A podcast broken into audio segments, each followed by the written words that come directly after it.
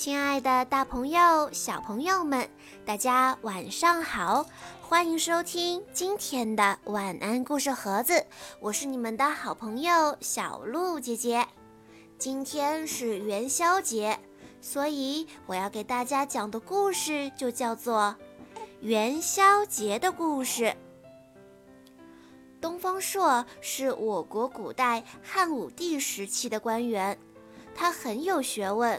头脑也非常灵活。有一年腊月，东方朔在御花园里游玩，发现了一个宫女正在井边伤心地哭。东方朔赶紧跑过去，问她为什么这么难过。这个宫女叫元宵，她来到了皇宫好几年了，非常思念家人，但是又不能回家。真觉得生不如死，东方朔就安慰她说：“姑娘，别难过了，我会想办法让你见到家人。”东方朔来到了元宵姑娘家中，对元宵的家人说：“我有个主意，能让元宵和你们团聚。”他仔细嘱咐元宵的妹妹，告诉她应该怎么做。随后，东方朔打扮成一个算命先生来到街头。我夜观天象，京城要有一场大火灾了。百姓们纷纷求他化解灾难。东方朔说：“正月十三，有人骑黑驴，穿红衣，从南边过来。”那就是火神君，大家要跪在路边苦苦求他，全城才能得救。老百姓按照东方朔的话去做，天快黑的时候，火神君真的穿着红衣从南边骑着驴过来了。大家跪在马路边向火神君求情。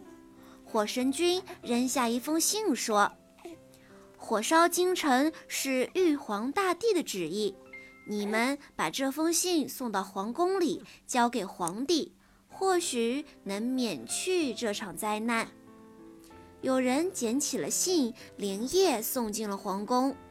信上面写着：“正月十六，火烧皇宫，想要消灾，汤圆花灯。”皇帝不明白是怎么回事，就请来东方朔给他出主意。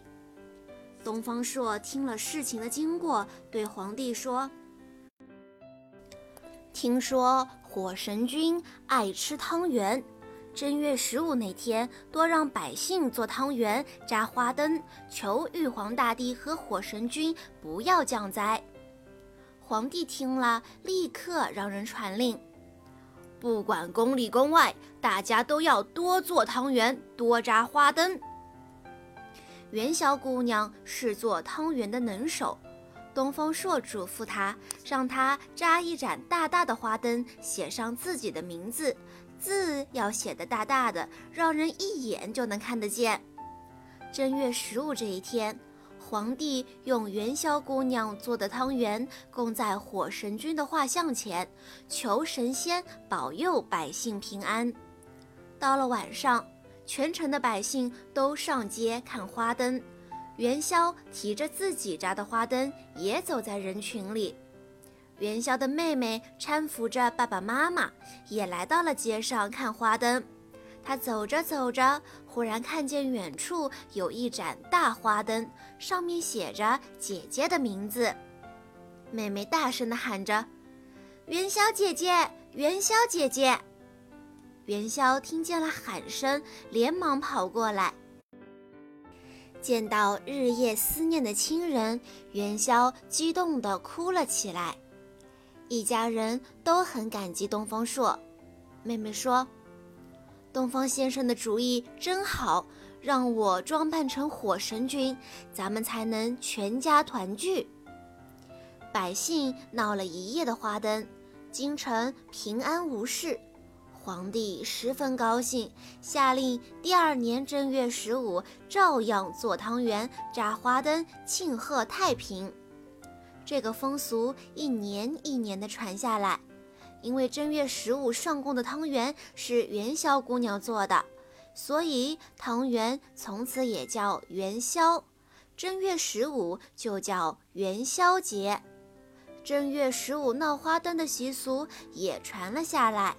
人们在这一天展花灯、猜灯谜，所以元宵节也叫灯节。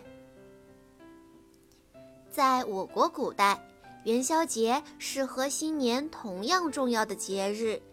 在这一天，人们要吃元宵或汤圆，赏花灯、猜灯谜，举行种种的庆祝活动。好啦，小朋友们。今天的故事到这里就结束喽，感谢大家的收听，祝大家元宵节快乐！